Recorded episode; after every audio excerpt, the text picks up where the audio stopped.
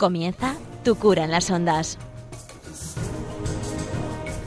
Con el padre Íñigo Ugalde.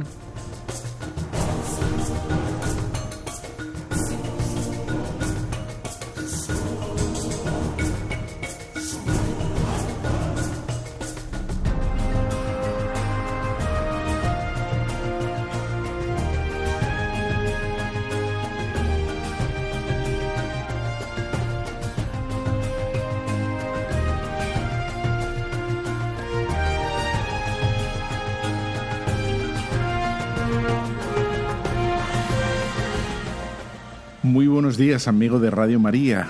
Llevamos un rato sin estar entre una cosa y otra, entre la maratón y, bueno, hoy por cierto que muchísimas gracias por vuestra generosidad la cual, eh, como mm, cada año, es apabullante y uno dice, bueno, pero, pero, pero, pero ¿esto qué es? ¿no? ¡Qué maravilla! Y es verdad, estamos bien a gusto en esta casa, en Radio María, estamos a gusto vosotros, escuchándonos y haciendo que esto vaya pues cada día mejor, lo hagamos cada día con más ilusión y, y, nosotros estamos muy a gusto con vosotros, como no puede ser de otra manera, ¿eh? Pues eh, aquí estamos. Eh, comenzamos este programa de Tu cura las ondas y ya sabes que luego esto lo puedes encontrar en todas las plataformas, en YouTube, en Instagram, en Facebook, en Twitter, en yo qué sé, es que en Evox, en la página web de Radio María, por supuestísimo, ¿no? Y lo puedes, y es bueno además que lo reenvíes, que comentes, que, bueno, que interactúes con con todos estos bichos que son la tecnología que hace... Bueno, pues que está muy lista, es muy lista la tecnología. Bueno, hoy mira, hoy tengo preparado un tema que espero que lo disfrutes, lo disfrutes, porque espero que si lo expongo bien, si te lo explico bien, pues te va a dar muchísima paz, como todos, porque las cosas de Dios dan paz. Y, si, y si alguna vez pueden inquietar un poco, porque algún tema puede inquietar un poco, por ejemplo, se me ocurre ahora el tema de la vocación, ¿no? que, es lo que Dios quiere de mí, que, bueno, que puede, es verdad que puede inquietar un poco, es un poquito como el, picor de, de, de, la curación, cuando alguien echa agua oxigenada o, o lo que quieras a la herida y escuece un poco, bueno, pero, es un escocer que, limpia, ¿no? Que está sanando. Y, bueno, aún así, luego viene la curación, ¿no? Eh, cuando uno tiene cierta inquietud, etc. Pero en general, en general, las cosas de Dios traen muchísima paz, ¿no? Y, y traen sosiego. Y además eso es lo que Dios quiere, ¿eh? ¿Eh? La paz con vosotros, la paz. Podéis ir en paz, decimos al final de cada Eucaristía, ¿no? Y, decía un sacerdote amigo con, con mucha gracia, decía, y no es poco decir eso, ¿eh? Podéis ir en paz. Es decir, que puedas ir en paz si has vivido bien la Eucaristía, no es poco, no es poco. Bueno, ¿y cuál es ese tema? El tema que quiero hablar contigo y quiero exponerte y, y que luego, si quieres, pues comentar ¿no? en, en, los, en todas las plataformas. Pues mira, es la teología de la historia. Toma ya, vamos allá.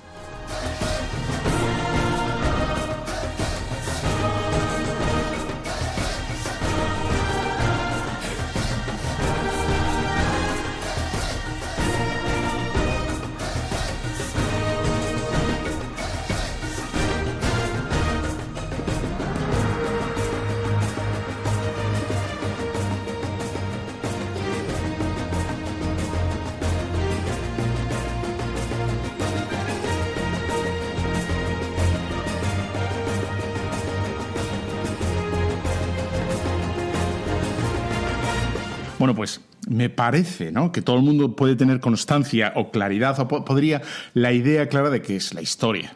¿no? La historia, esa, esa sucesión de acontecimientos, sobre todo lo que estudiamos, ¿no? de acontecimientos eh, necesarios para conocernos, para conocer, digamos, las raíces, el, bueno, pues la cultura de dónde venimos, ¿no? Por qué hacemos lo que hacemos, etcétera, etcétera. Esa la historia, la historia que queda registrada en un montón de documentos, que cada vez es como más difícil de, de prescindir de documentos y porque hay tantísima, ¿no? Pues que al final uno dice, yo no, no, sé con qué quedarme, ¿no? Porque hay tantísimo y que, bueno, la cuestión es que la historia, la idea de historia la tienes bien clara, ¿no? La, la cuestión es, ¿qué es la teología de la historia? La teología de la historia, eso es como lo interesante, ¿no? Que queremos decir cuando hablamos de la teología, porque parece que solo hace referencia a Dios, hablamos de ceos, ¿no? de conocimiento de Dios, pero la historia que tiene que ver, etcétera, etcétera. ¿no? Bueno, entonces, yo creo que para comenzar con una, una imagen que yo creo que no todos las hemos visto, es decir, yo creo que casi nadie la ha visto, pero es muy conocida, es la del pollo sin cabeza. El pollo sin cabeza que se dice, yo no lo he visto nunca, eh, que cuando le cortas en la cabeza a un pollo, pues se tiene unos cuantos metros de, bueno, de como de autonomía el cuerpo, ¿no? Porque tampoco sé si pía, o si, va por ahí, supongo que no. La idea de fondo es, es el pollo que tiene una autonomía sin cabeza y, y esta imagen, que me parece muy expresiva, de la que muchísima gente, muchísima gente bautizada, pero yo ya, ya hablo a los bautizados, ¿sabes? Porque, en fin, lo que merece la pena es que los bautizados tengan ideas mm, católicas, ¿no? Y bueno, y si sirve para un no bautizado también. Pero bueno, la idea es como para mucha gente la historia sería una sucesión de acontecimientos, no acción-reacción.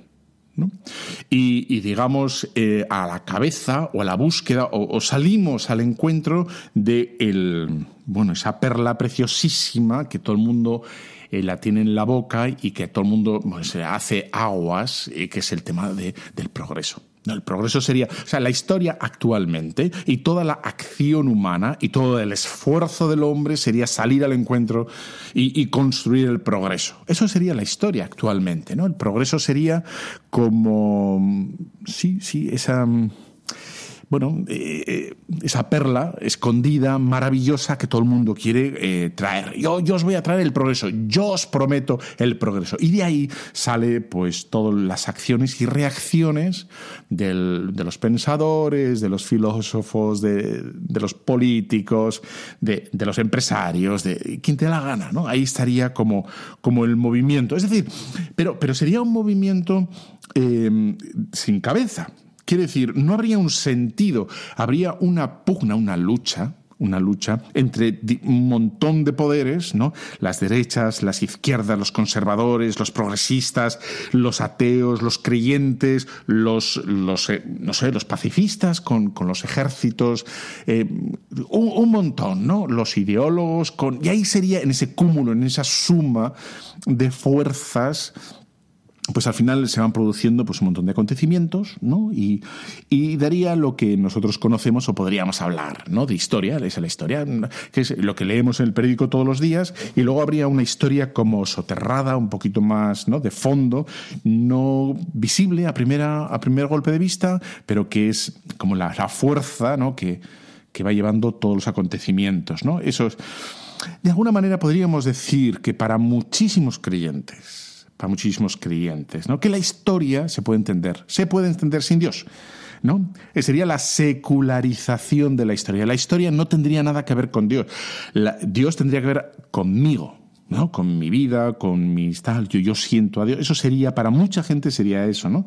Pero para otra mucha, la gran mayoría, eh, podríamos entender la historia eh, sin Dios. Podríamos incluso dirigir, deberíamos, deberíamos, para muchos bautizados, es dirigir la historia sin Dios. O sea, Dios sería un elemento, vamos a llamarlo elemento, mal dicho, ¿no? Sería eh, un personaje el cual no convendría que estuviera. ¿no? Tendríamos que quitarlo fuera ¿no? de la historia, de esas fuerzas que hemos dicho antes, políticas, filosóficas, eh, lo que quieras, ¿no? empresarial, bueno, pues Dios habría que quitarla porque no, no, no, no se le puede meter ahí, ¿no? Y, y, no estaría, Dios no estaría, por tanto, presente de ningún modo, ¿no? Y habría que entender la historia como, como eso, como una serie de acontecimientos erráticos, erráticos es sin ningún sentido. En el fondo sería a ver quién hace la mayor fuerza, ¿no? ¿Quién, quién va a ser el sujeto político, el sujeto que hace mayor violencia para llevarse el gato al, agua, es decir, para llevar la, dirección de la historia por, por donde él quiere, por donde él quiere, ¿no? Y ahí estaría todo un montón de agentes, un montón de agentes, ¿no? Y ya está, los, los medios de comunicación, las grandes... Ahora tenemos los, las, las grandes plataformas, ¿no? Eh, en las que hay que estar, ¿no? Facebook, Twitter, Instagram, todo eso, la red, ¿no? Ahí sería otra fuerza interesantísima, ese sexto continente del que mm, conocemos. Y, para mucha gente, por tanto, eso sería la historia. Tristemente sería eso, ¿no? Y, y nosotros decimos, y aquí es donde vamos a intentar explicar, ¿de dónde viene esa, esa especie como de ausencia de Dios y cómo mucha gente se ha creído que efectivamente la historia puede tener una autonomía, es decir, que puede vivir y vive y sobrevive al margen de Dios. Esa, bueno, pues es una alucinación. Es una, una alucinación porque no es así. Eso es lo que vamos a intentar como mostrar en este, eh, en este programa de hoy, ¿no? Como Dios está, lidera, ¿no? Está presente en, la historia, es el Señor de la historia. Pero antes de afirmar esto y ver que no es una. No, pues eh, una bueno, algo piadoso, hay que decir algo piadoso de la historia, hay que intentar consolarse, si no vamos a intentar buscar las raíces de la presencia de Dios en la historia, ¿no? Eh, vamos a ver cómo puede haber sido, ¿no? Que mm, de todas las culturas, absolutamente todas, a lo largo de toda la historia, de repente, en, una de ellas, y solo en una, en solo en una, que es la, la cristiana, se haya producido precisamente esa secularización ¿vale? Es decir, si tú vas a Oriente, si tú vas a Asia, si tú vas a... O, en fin, a China, a Japón, a todo eso, no se, no se ha dado, no se ha dado una secu, es decir, una ruptura de la historia con Dios, ¿no? solo por influencia de Occidente. Es decir, que nosotros, Occidente, el cristianismo ha generado, su propia cultura ha generado una especie como de cáncer que fagocita, se fagocita a sí mismo. ¿Qué te parece esta imagen? Un, cáncer que se fagocita a sí mismo. Tremendo la imagen, ¿no? Bueno, pues algo así es lo que nos ha pasado. Hemos sido capaces de generar un movimiento, los cristianos, ¿no? Un, un movimiento, un pensamiento de secularización, es decir, de ir apartando nosotros mismos a Dios de la historia. Somos los únicos que lo hemos hecho, Occidente. Efectivamente está influyendo en muchos otros pensamientos, religiones, etcétera, etcétera. ¿no? La distinción entre una historia profana y una historia sagrada, ¿no? esa distinción. Solo se da en. Bueno, y es un misterio.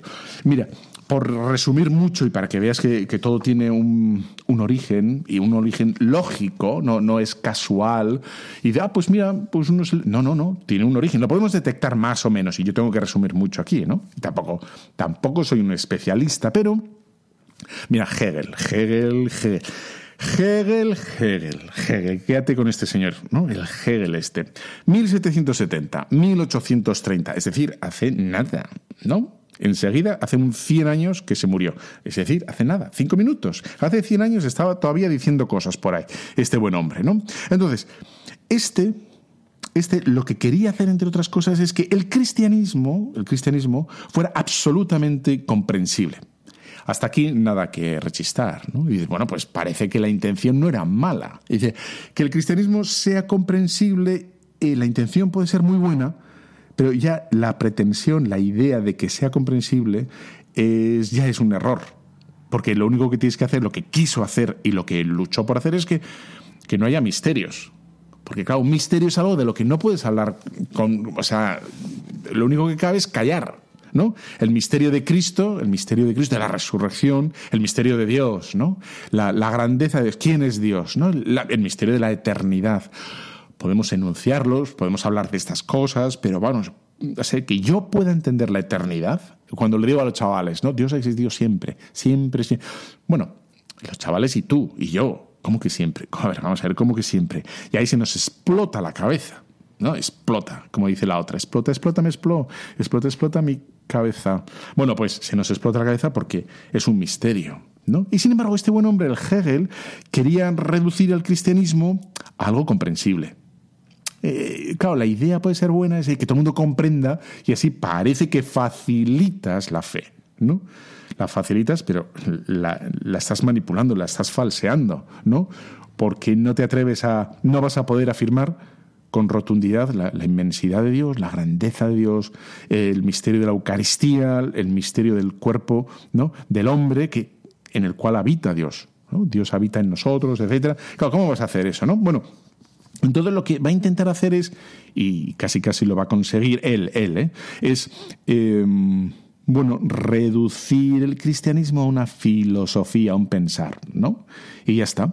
Em, todo, todo lo que no quepa en la cabecita, en la cabecita, pues lo que va a ser, em, lo, va a expulsar, más o menos. Quiere explicarlo absolutamente todo, lo finito y lo infinito, el origen de todo, ¿no?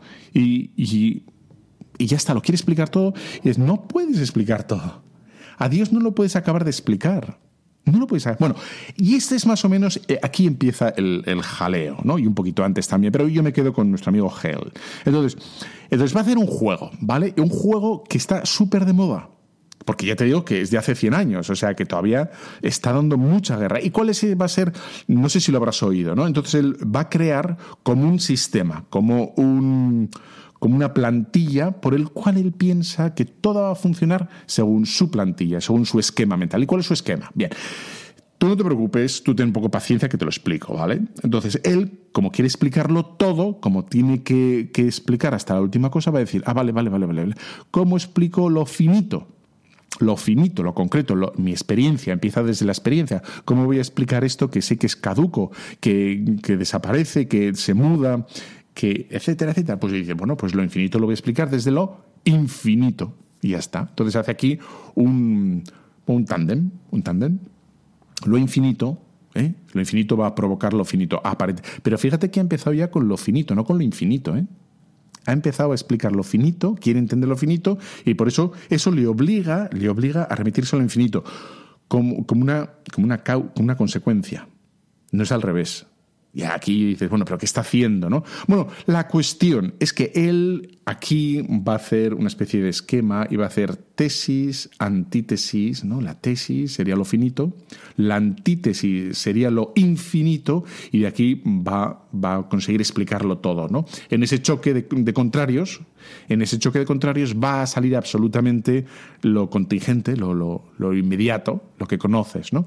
Y lo, lo va a explicar para todo. Entonces, lo inmaterial con lo material, ¿no? Lo inmaterial se juntaría con lo material y en esa fusión, esa tesis con la antítesis, la síntesis de esos contrarios, ¿qué sale? El hombre.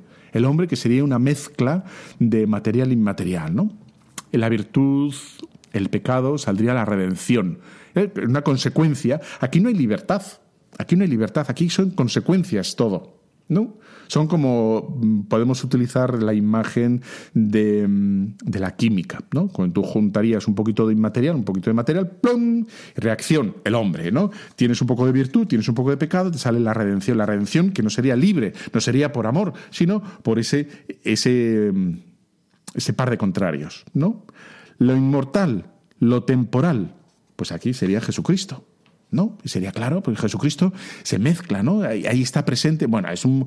Bueno, entonces, de hecho, es, es lo que se está venga a utilizar, ¿no? Es, como ves, es el, el, esquema que va a utilizar el marxismo. El marxismo. ¿El marxismo qué va a hacer? El marxismo le gusta esta síntesis de contrario. Entonces, ¿qué va a hacer el marxismo? El marxismo, eh, Karl Marx lo que hace es, ah, mira, Mira, yo veo en la historia, en la historia yo veo que opresión, ¿no? Entonces, si yo quiero, yo quiero eh, salir de la opresión, ¿qué es lo contrario a la opresión? La revolución.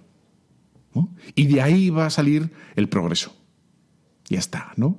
Entonces hemos pasado de un esquema, digamos, ideal, eh, filosófico, a lo más práctico, a lo más concreto. Karl Marx lo que va a hacer es, efectivamente, va a materializar esto que estaba hablando Hegel, ¿no? De, bueno, de, de Dios, del hombre, de las ideas, del origen de todo. De repente Marx dice, esto, esto me da igual a mí. Yo lo que quiero es solucionar los problemas del mundo. Y para solucionar los problemas del mundo se da cuenta de que hay oprimidos, y es verdad, tiene razón.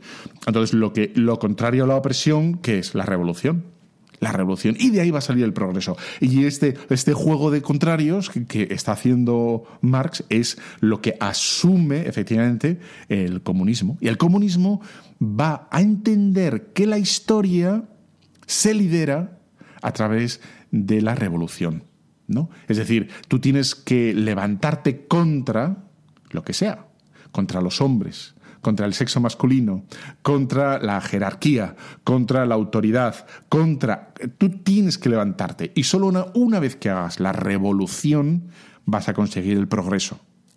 Y, y, en esas estamos. Aquí, por lo tanto, ves que hemos pasado de una, de una historia en el que más hemos intentado explicar las cosas con Dios y de repente se ha diluido Dios. Ya no importa Dios. Aquí lo que importa para entender la historia es levantarte.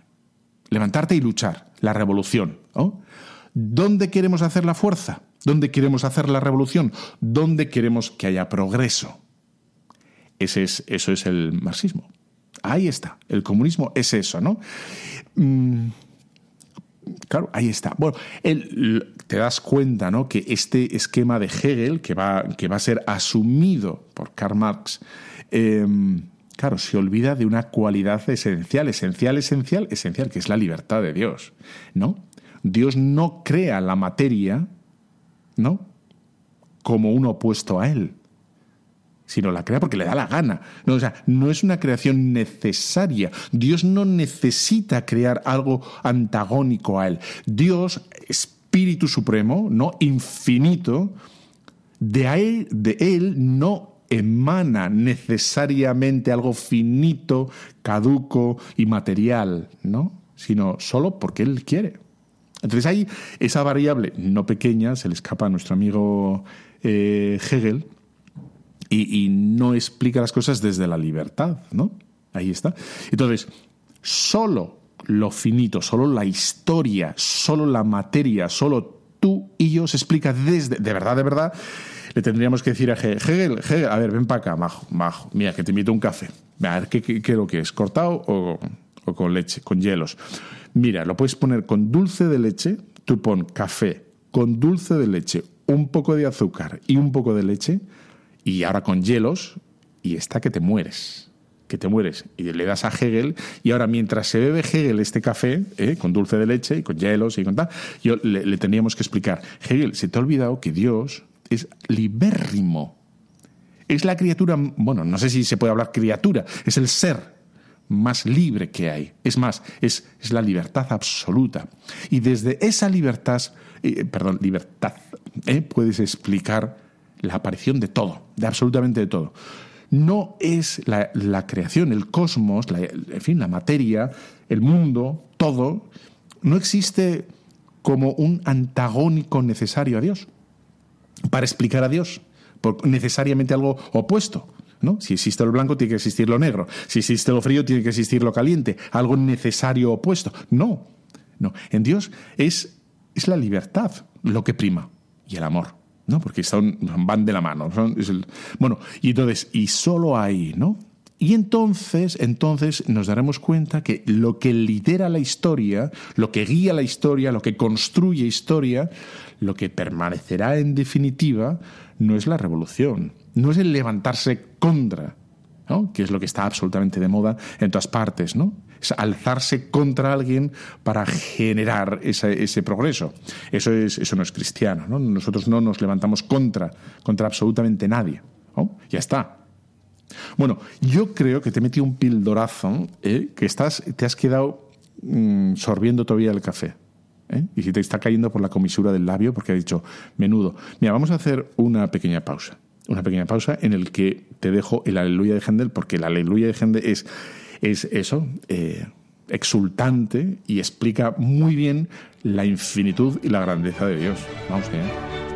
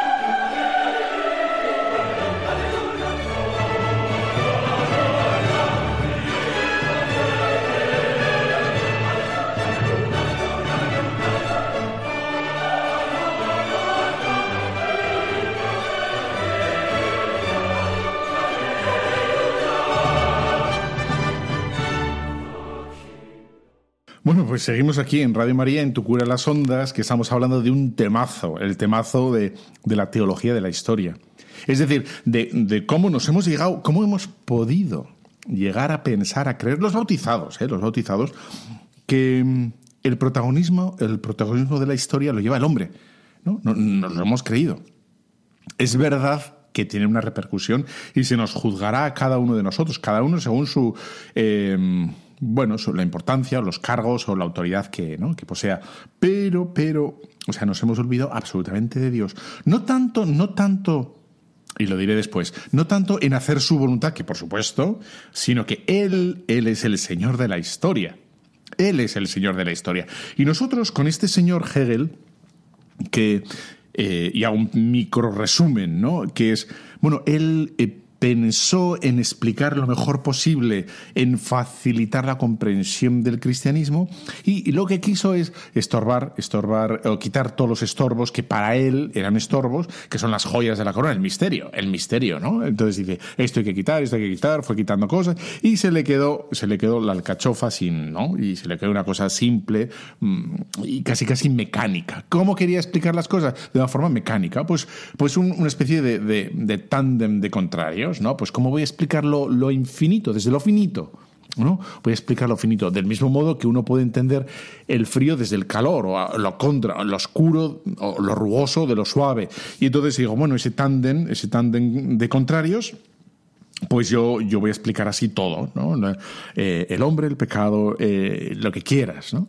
Claro, le, escuchó, le escuchó, le leyó un Karl Marx, que, era un, tío que, bueno, este vivía en Inglaterra. Y entonces este vio el desastre de, bueno, del siglo XIX, y, bueno, de la pobreza y de la exclusión y la marginación, etcétera, y él con cierta indignidad, no, estaba indignado de cómo se trataba ahí, y bueno, vale, pero entonces él dijo, esto ya, ya lo he entendido, entonces aquí lo que hay que hacer es el tándem de contrarios, si yo ante la opresión de, los opulentos, de los ricos, que, efectivamente aplastan a los pobres, a, los, no, a los sencillos, a la clase trabajadora, lo que tiene que hacer, y eso es lo que promovió, era que se levanten los trabajadores contra contra, ¿no? Y es la revolución, ¿no? La revolución va a conseguir que mm, ese tándem de contrarios eh, produzca como chispa, ¿no? como cuando ¿no? rozas dos, dos piedras, la chispa que va a engendrar ese incendio, que va a ser el progreso. Y el progreso es lo que necesitamos. ¿no? Entonces tú te levantas contra lo que tú quieres que se progrese, ¿no? y ya está. Necesitamos más lo que quieras, ¿no? Pues más no sé, lo que sea. Entonces hay que hacer ruido, ¿no?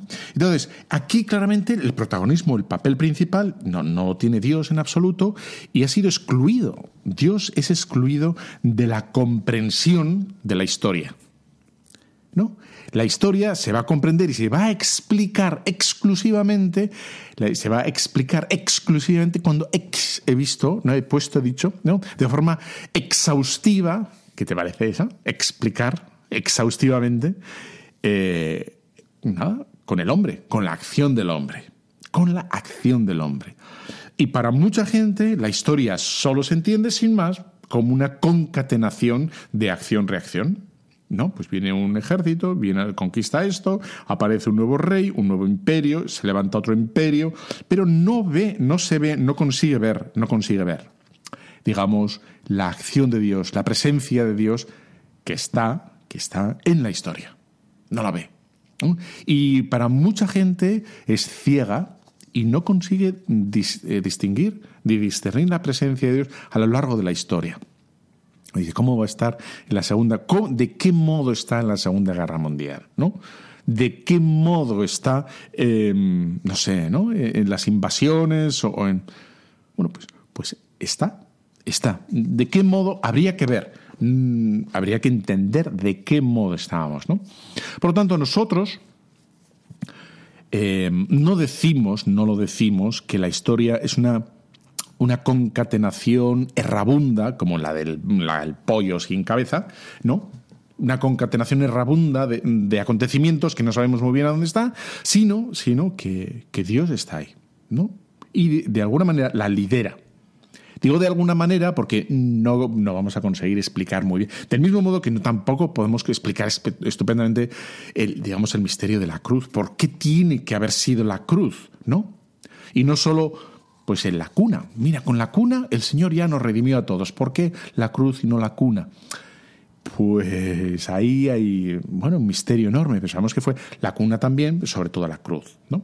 Entonces, eh, ¿qué, les pasaba? Mira, había unos, unos, los griegos, ¿no? Los griegos que le daban vueltas a las cosas. Y nos viene muy bien mirar a los griegos porque ellos, de alguna manera, no estaban influenciados por el cristianismo. Entonces, como no estaban influenciados por el cristianismo, le daban vueltas a las cosas y entonces ellos entendieron que la historia era un repetirse. Un repetirse, ¿no? Es el eterno retorno. Es un. La, historia sería circular. Empieza y vuelve a empezar y. Eso es lo que nos parece muchas veces a nosotros, ¿no? El invierno, primavera, verano, otoño, invierno, primavera, otoño, invierno, primavera, otoño. No, y sería un eterno. Para una persona, para una persona que no tiene fe, la historia es eso, repetirse, repetirse, repetirse, levantarse, trabajar, comer, dormir, levantarse, trabajar, dormir, comer, o comer, dormir mejor, etcétera, etcétera. ¿no? Esa sería un, bueno, bueno, sería horroroso, ¿no? Y bueno, y sería intentar mejorar propiamente, ¿no? propiamente en la medida que podamos. Para muchos sería añadir a Dios en, en sus vidas, donde Dios a lo mejor intervendría ocasionalmente en mi vida, pero, pero para muchos Dios está lejano, ¿no? Pero lejos de la historia, como contemplando, y habría como dos historias, como mi, trato, mi trato con Dios y luego la historia del mundo, la historia de la humanidad, que iría por no se sabe qué derroteros. ¿No? Eso es para, para, mucho, para muchísima gente. ¿no? Bueno, nosotros lo que decimos que es el origen, el desarrollo, el culmen de la historia, no es sino de Dios, solo de Dios. El sentido cabal de la historia es religioso. Es lo que decimos, ¿no? El sentido cabal de la historia es religioso. Nosotros, nosotros no pensamos como los griegos, que piensan en la eterna rueda de molino, como la de, ¿no? El esa rueda que gira y gira y gira y no deja más que de girar y pasa siempre por el mismo sitio y es casi casi una cosa asfixiante, ¿no? Porque no da lugar a la libertad. Bueno, nosotros no pensamos, nosotros pensamos que es una línea, tiene un origen, tiene un nudo que es Cristo, un nudo en el sentido de una revelación, ¿no? Y, y, y llegará el fin de la historia, el culmen de la historia en el que el Señor parará el reloj, el cronos, clac, y des tiempo dejen los lápices en los pupitres, pásenme la hoja, a ver qué han, qué han escrito, ¿no? Y, por tanto tenemos y tienes que pensar que, la creación no es algo neutro, ¿no? No, no es una cosa que está ahí, ¿no? La creación. Bueno, una cosa de, bueno, que, que no tendría mucho sentido. lo único que tendría sentido sería yo. No, sino la historia es de Dios, porque es el origen de todo, el origen sería Dios. Ahora bien, tampoco tenemos que decir que ese origen de la historia, ese, ese, origen del cosmos, no es como la de los bolos. ¿Qué te parece lo de los bolos? Dios no es un bolero, un bolero bergantil. No, Dios no es como si hubiera tirado la bola de los bolos y se hubiera quedado al origen ¿no? Y el cosmos seguiría rodando, rodando, rodando, y Dios se, eh, ¿no? se hubiera quedado allí en el origen, al principio, sin conexión, en absoluto, ¿no? Dios está presente, Dios está presente, ¿no? Está presente en cada momento de, de la historia, en cada momento, pero no solo en tu historia, sino en la historia. Él, de alguna manera, insisto, lleva, ¿no? Y el culmen de la historia le dará el Señor el culmen de la historia. Y veremos el sentido cabal, el sentido de todo. ¿Eh? En el cielo, y pedimos ahora, ¿verdad?, ir al cielo y llegar al cielo, el Señor nos, entre otras muchísimas cosas, que a lo mejor no es ni siquiera lo primero, pero nos concederá entender, entender ¿eh? el sentido de tus sufrimientos, de tus fracasos, de tus éxitos, de toda esa oración ardua que parece que no tenía eficacia, de, de todos esos momentos que parecía que el mal vencía, ¿no? y que el Señor nos dijo que no, que, que, no prevalecerá, ¿no? El mal no va a prevalecer, aunque a nosotros nos parezca que sí, en, en, las guerras, en las persecuciones, en los abusos, en las mentiras, en la aparente victoria de los malos, etcétera, etcétera. Bueno, pues eh, nosotros decimos que no, que el Señor lidera, que está presente. Mira, hay un, hay un salmo que me encanta, que lo leemos eh, de vez en cuando los sacerdotes en, en la liturgia de las horas, ¿no? Y dice, dice así, la antífona dice, bueno, que lo conoces perfectamente la antífona, dice, nadie tiene amor más grande que el que da la vida por los amigos. Vale, muy bien, pues es muy bonito, ¿no? Pero inmediatamente dice el Salmo, ¿no? Dice, criaturas todas del Señor, bendecid al Señor, ensalzadlo con himnos por los siglos. Y empieza, ángeles del Señor, bendecid al Señor. Y aquí una cosa muy interesante, porque los ángeles, puedes decir, bueno, los ángeles, claro, ¿qué van a hacer? Tienen que bendecir. Y, sigue así, ¿no? Daniel 3:57. Eh, aguas del espacio, bendecid al Señor. ¿Mm? Sol y luna, bendecid al Señor. Astros del cielo, bendecid al Señor. Lluvia y rocío, bendecid al Señor. Vientos todos, bendecid al Señor. Fuego y calor, bendecid al Señor. Fríos y heladas, bendecid al Señor. Rocíos y nevadas, témpanos y hielos, escarchas y nieves, noche y día, bendecid al Señor. Bueno, resumo un poquitito, ¿eh? Luz y tinieblas, rayos y nubes, bendiga la tierra al Señor, ensálcelo con himnos por los siglos. Y luego sigue, es que me parece precioso. Montes y cumbres, bendecida al Señor. Cuanto germina en la tierra, bendiga al Señor. Todo esto que es inmaterial, que no tiene conciencia de sí mismo, ¿no? Que, bueno, que, parece que, es su materia, que es algo que no es consciente de Dios, ¿no? Dice, cetáceos, peces, bendecid al Señor. Aves del cielo, bendecid al Señor. Fieras y ganados, bendecid al Señor, ensalzadlo con himnos por los siglos. Y ahora viene, hijos de los hombres, bendecid al Señor. Bendiga a Israel al Señor. Y ahora ya pasa, ¿no? A, los que somos conscientes, a los que queremos conscientemente, ¿verdad? Dice, sacerdotes del Señor, bendecid al Señor. Siervos del Señor, bendecid al Señor. Almas, espíritus justos. ¿no? de alguna manera está atravesando la creación entera. Absolutamente todo, todas las criaturas, los ángeles, los ejércitos, sol, luna, lluvia, fuego, rocíos, escarchas, luz, tinieblas, bendiga, todo, todo bendiga al Señor, que lo bendice, bendice, porque todo transparenta la, la maravilla de Dios, ¿no? Ahí está. ¿Y, ¿Y qué significa? Que Dios atraviesa, atraviesa, está presente con su gloria en los amaneceres, en los, cetáceos, en los peces, en las fieras, en los ganados, en los hijos de los hombres, en los sacerdotes, en vosotros, los siervos del Señor, en todas, bendigamos al Padre con el Espíritu. De hecho, estamos diciendo, estamos diciendo que está ya, ¿no? Ahí está.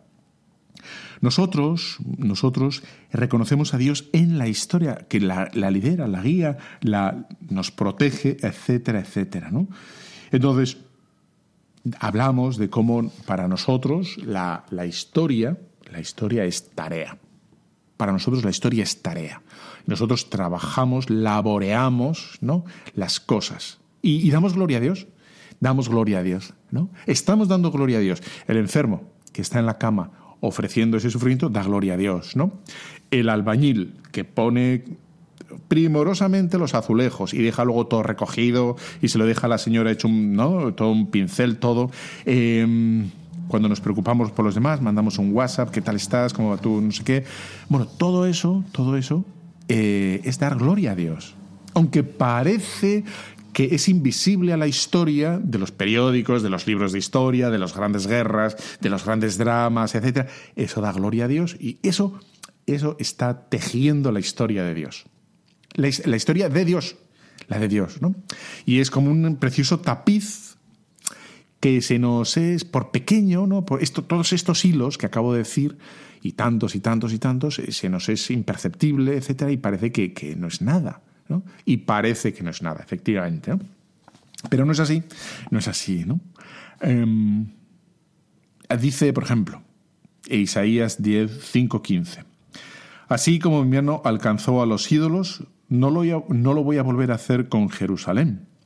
Aquí en el Antiguo Testamento voy a recoger unas cuantas citas de cómo, de cómo el Señor interviene, actúa de forma, digamos, evidente, clara, notoria, ¿no?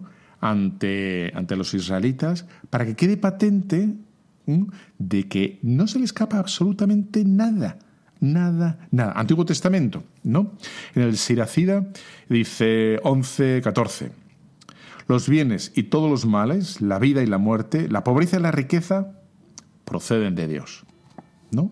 La muerte, las riquezas, la salud, la enfermedad, todo que parece, incluso, eh, bueno, luego lo diré, ¿no? Pero dices, bueno, la, bomba atómica, una guerra, ¿cómo puede estar Dios?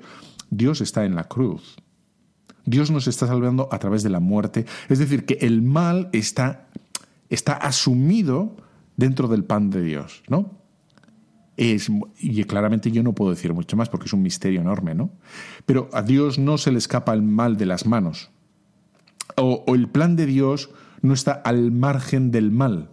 Dios asume el mal. Lo nuestro es efectivamente hacer el bien, ¿no? Pero eh, el mal no tiene más fuerza. Los malos no tienen más fuerza con su malicia que Dios con su bondad, ¿no? Deuteronomio 32-39. Ved ahora que yo, yo solo soy, y no existe otro Dios fuera de mí. Yo doy la muerte y la vida. Yo hago la herida y yo mismo la curo. No hay quien pueda librar de mi mano. Y dices, bueno, pues esto, de yo soy la herida y yo mismo la curo me parece una, una delicia, pero una auténtica delicia, ¿no?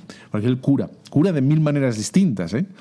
Y dice el Salmo 115, por ejemplo, Nuestro Dios en los cielos y en la tierra, todo cuanto lo place lo hace. Todo, absolutamente todo. No pasa nada.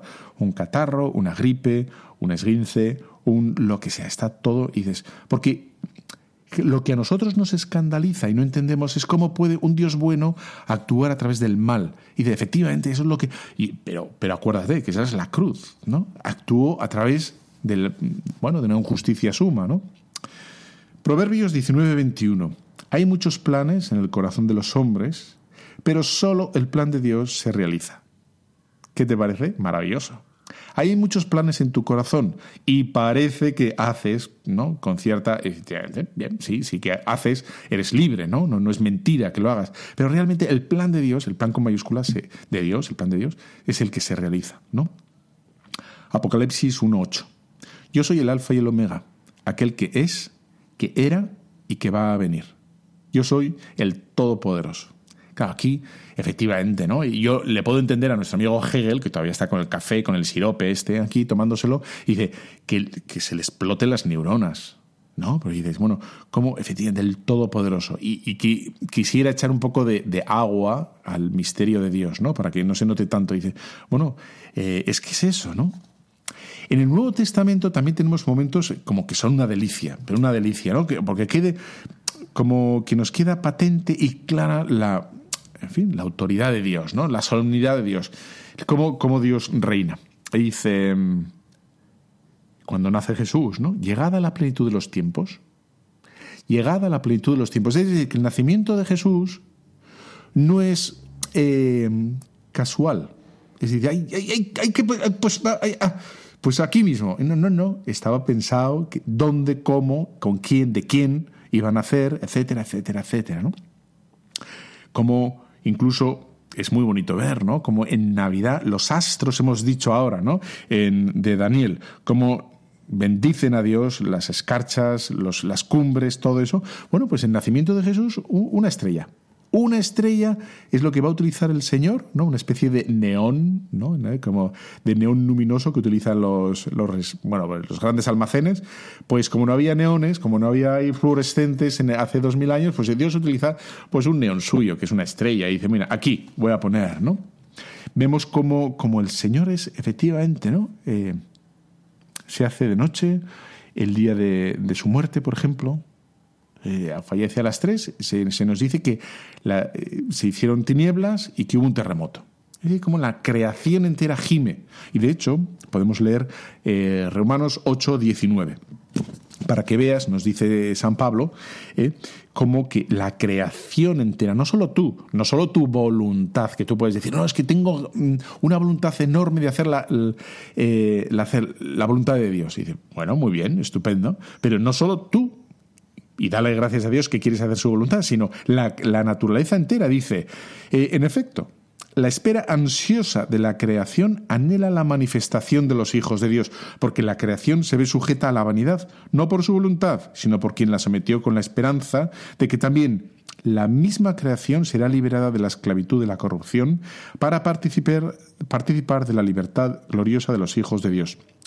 Pues sabemos que la creación entera gime y sufre con dolores de parto hasta el momento presente. Y no solo la creación, sino que nosotros, que poseemos ya los primeros frutos del Espíritu, también gemimos en nuestro interior. Bueno, y sigue, ¿no? Pero lo que hace San Pablo aquí es como integrar, meter, incluir, digamos, ¿no? La creación entera.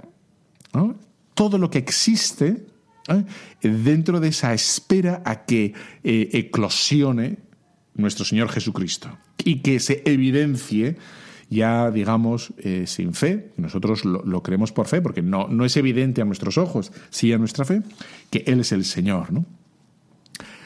De todo esto, de cómo el Señor es el Señor de la historia, el Señor del tiempo, de que, vamos hablando, ¿no? Vemos un montón de citas en el Antiguo Testamento del Señor, dice, eh, hay un momento que el Señor ¿no? está con los judíos y, dice ¿no? que, que, Él ha venido a, salvar, que Él es el Mesías, y entonces los judíos no se andan con chiquitas y dicen, este nos lo cargamos por decir semejante blasfemia, ¿no? ¿Este cómo va a ser este el Mesías?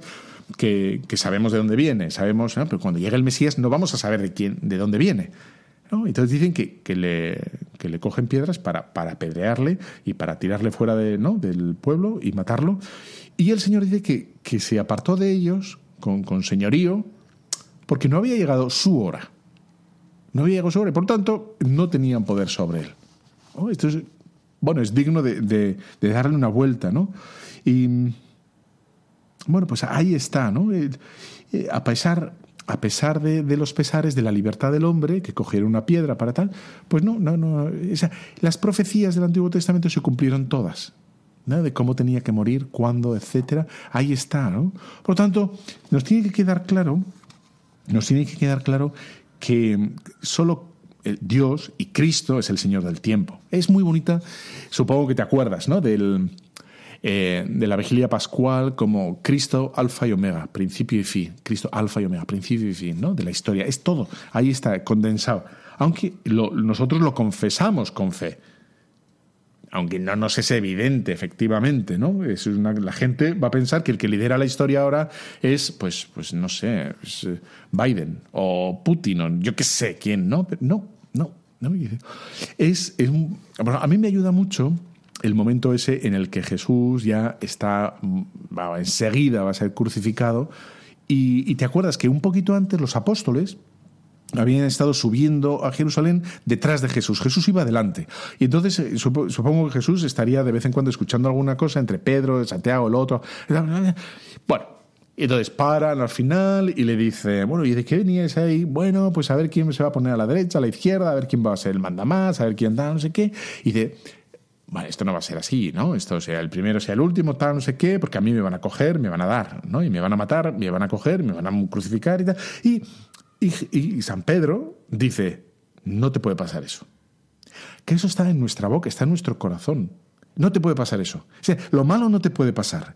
Y quien dice no te puede pasar, a ti, a la iglesia, tampoco a mí, ¿no? En el fondo dice, no me puede pasar. Y, y Jesús reacciona como con muchísima fuerza. Dice, apártate de mí. ¿No? Porque me estás hablando como Satanás, no como Dios. Porque claro, si todo es de Dios, absolutamente todo, la injusticia, ¿eh? la injusticia también, de alguna manera, el Señor tiene poder sobre la injusticia. ¿no?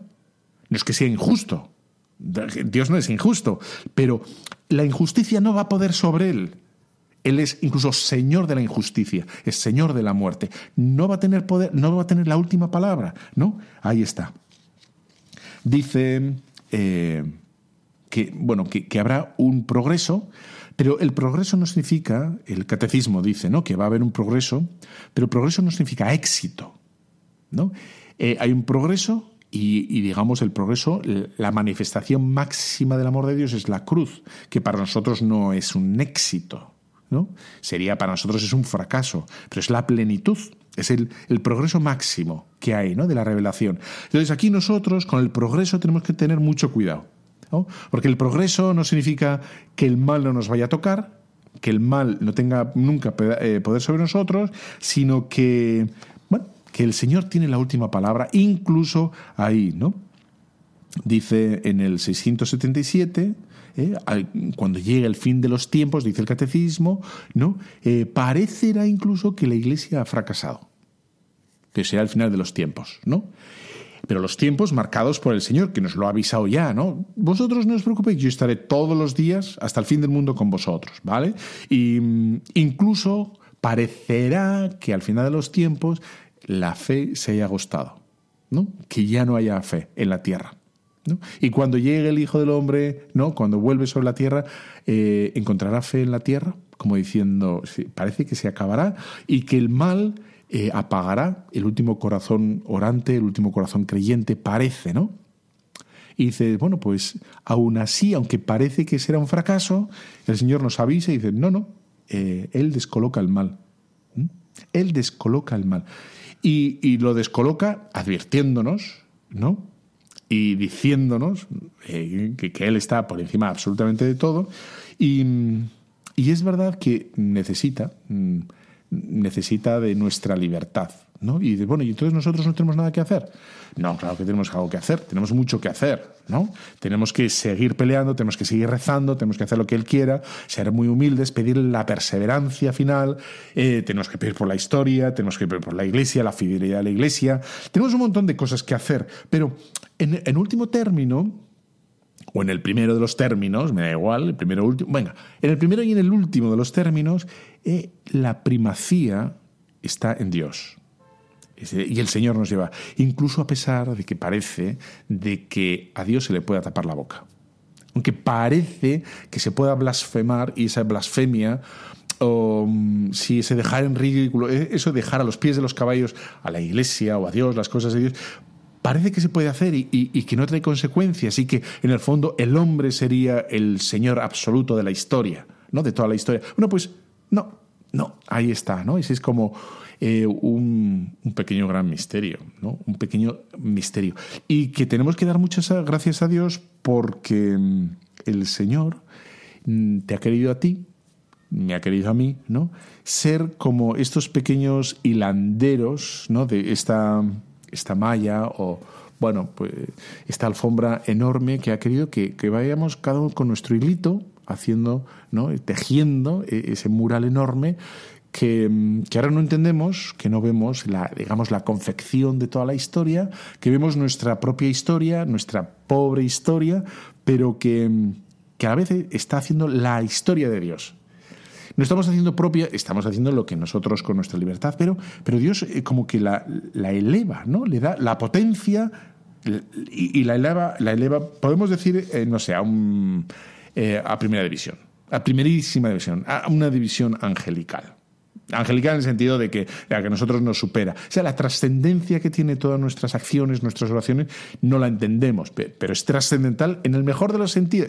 Es esa, trascendental. Toda tu vida, toda tu acción, toda, si, si haces con Dios es trascendental.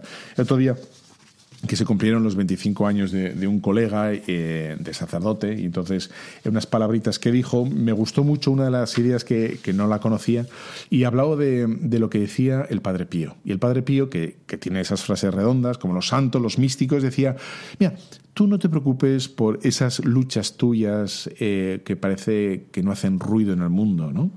Porque en el cielo hace mucho ruido. Todas esas batallas pequeñas que tienes, ¿no? De confesarte bien, de intentar ir a misa un día más, de intentar sonreír, de intentar vivir las cosas mejor, de intentar perdonar a la gente, tratar. Todas esas cosas que son nimiedades para el mundo. El mundo solo está pensando en los bitcoins que valen 300 mil dólares un bitcoin y vender para sacar 800 millones y, todo está, todo eso que, eso sí, parece que tiene. No, no, no. Lo que tiene, lo que tiene, lo que hace verdaderamente ruido y es estruendoso en el cielo, ¿no? E influye en, el cielo, es, es tu lucha diaria. Eh, es tus, luchas esas ahí como pequeñas y, bueno, aparentemente, eh, bueno, pues sin, sin, brillo y sin lustro, ¿no? Pues ahí está, ahí está, ¿no? Oye, no me digas, no me digas que no es apasionante, porque estamos con el equipo ganador, ¿eh? Equipo ganador. totalmente oye, te tengo que dejar, yo estoy súper a gusto. Luego, ya sabes, esto lo encuentras por ahí en Evox, en, en mil sitios distintos, pues, pues, que espero que te guste y que, lo reenvíes y, todo lo, y lo comentes. Bueno, pues yo te emplazo dentro de 15 días aquí en Radio María, en tu cura en las ondas, eh, porque estoy encantado de estar contigo y espero que tú también. Te dejo con la bendición de Dios Todopoderoso. Padre, Hijo, Espíritu Santo, descienda sobre los super oyentes de Radio María. Amén. Un fuerte abrazo.